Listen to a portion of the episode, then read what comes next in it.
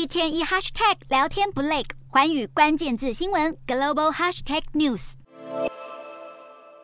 旅客大包小包拖着行李，在柜台前排队准备领取登机证。中国开放国界后，大家都迫不及待出国旅游。不过，许多国家担忧中国疫情外溢，纷纷祭出入境限制措施。就连中国的铁杆兄弟北韩也规定暂时禁止中国公民入境。而事实上，这项规定早在2020年疫情爆发初期就开始实施。其他包括日本、南韩、美国等，也都强制要求中国入境旅客进行筛检，或是出示病毒阴性证明。